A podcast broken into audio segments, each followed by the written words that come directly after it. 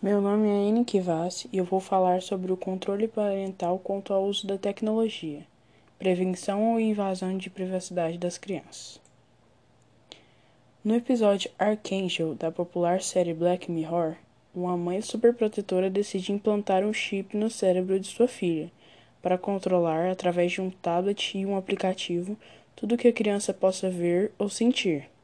Este sistema originalmente pensada como uma aplicação de controle parental, permite à mãe não só ver o que a criança vê, mas também monitorar as suas emoções e humores e até filtrar as imagens que podem prejudicá-la, fazendo com que a garota as veja pixelada. Não há necessidade de ir tão longe quanto implantar um chip, como sugere a série. Para analisar até que ponto estão controlando e quando invadem a privacidade de uma criança, Hoje já existem aplicativos disponíveis para geolocalização, controle do conteúdo que pode ser visualizado na internet e na televisão. Aplicativos com acesso ao microfone para ouvir o som de onde estão ou até mesmo gravar tudo o que acontece na tela do, dispositivo, através de capturas de vídeo. Embora essas ferramentas pareçam ser a grande solução para os problemas que todo pai de um nativo digital pode ter, a verdade é que nem todos os aplicativos de controle parental funcionam da mesma forma, nem têm as mesmas características. Por isso, é muito importante analisá-los e escolher aquele que se ajusta aos valores de cada família. Por outro lado, muitos controles que no início parecem ser úteis para os pais acabam sendo invasivos para as crianças, o que acaba causando uma reação contrária ao esperado. A criança, em vez de se sentir protegida e contente, sente-se invadida e procura fugir desses controles. Isso porque o controle parental pode ser descrito como um conjunto de recursos de segurança disponível em diversos sistemas operacionais e equipamentos, como roteadores e consoles de jogos, e também pode ser instalado por meio de aplicativos pagos ou gratuitos. Estas ferramentas de segurança são adequadas para bloquear o acesso a alguns conteúdos ou limitar a conexão de dispositivos escolhidos por um determinado período de tempo. E pelos números de uma pesquisa realizada com cerca de 1,8 mil pais no Brasil, o controle parental se mostra bastante necessário. Pelo estudo, uma em cada cinco crianças brasileiras já acessou na internet algum tipo de material indesejado pelos pais, sendo que duas em cada cinco acessaram conteúdo adulto e um em cada cinco assistiu algo que promovia violência. Por outro lado, o levantamento apontou para o fato de que apenas um em cada cinco pais possui algum tipo de proteção para evitar o mau uso da internet pelas crianças. As aplicações de controle parental são muito úteis quando as crianças são mais novas, quando começam a utilizar o computador ou têm o primeiro celular. No entanto, ao entrar no início da adolescência, essas ferramentas são cada vez mais difíceis de manter ou implementar.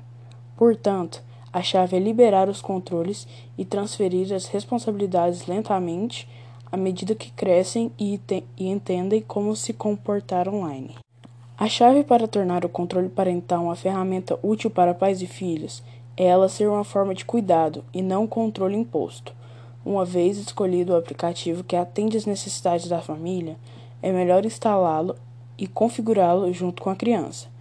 Antes, você deve estabelecer quais são as regras básicas para o ambiente online e quais são as responsabilidades da criança. Explicar que a aplicação do controle dos pais é uma forma de cuidado no mundo digital e que eles o instalarão juntos. Algumas das principais funcionalidades que são muito úteis para o controle parental e que ajudam a proteger as crianças sem invadir sua privacidade são: controle de aplicativo, os filtros baseados em idades existem para gerenciar aplicativos que as crianças podem acessar e usar. Controle de acesso à web bloqueia sites inapropriados de acordo com a idade, individualmente ou por categorias. O limite de tempo para diversão e jogos define um número máximo de horas para crianças brincarem com seus dispositivos. Ele também gerencia o tempo de uso, por exemplo, bloqueando o acesso a jogos e aplicativos durante o horário escolar ou na hora de dormir. Geolocalização permite verificar a localização atual do dispositivo a qualquer momento. Relatórios. O objetivo dos relatórios é conhecer o comportamento geral da criança na internet, a fim de encontrar o melhor momento para liberar cada um dos controles. Eles incluem métricas que nos informam sobre o uso que a criança dá ao equipamento, como o tempo que gasta em determinados aplicativos, intervalos de tempo, entre outros. Embora essas ferramentas pareçam ser a grande solução para os problemas que todos os pais têm de um nativo digital, nem todos os aplicativos de controle parental funcionam da mesma maneira, nem têm as mesmas características. Portanto, a E7 América Latina recomenda analisá-los e utilizá-los de acordo com as necessidades de cada família. A E7 acredita que a chave não está no controle que é implementado, mas no diálogo e no acompanhamento das crianças no mundo digital, assim como faríamos no mundo físico.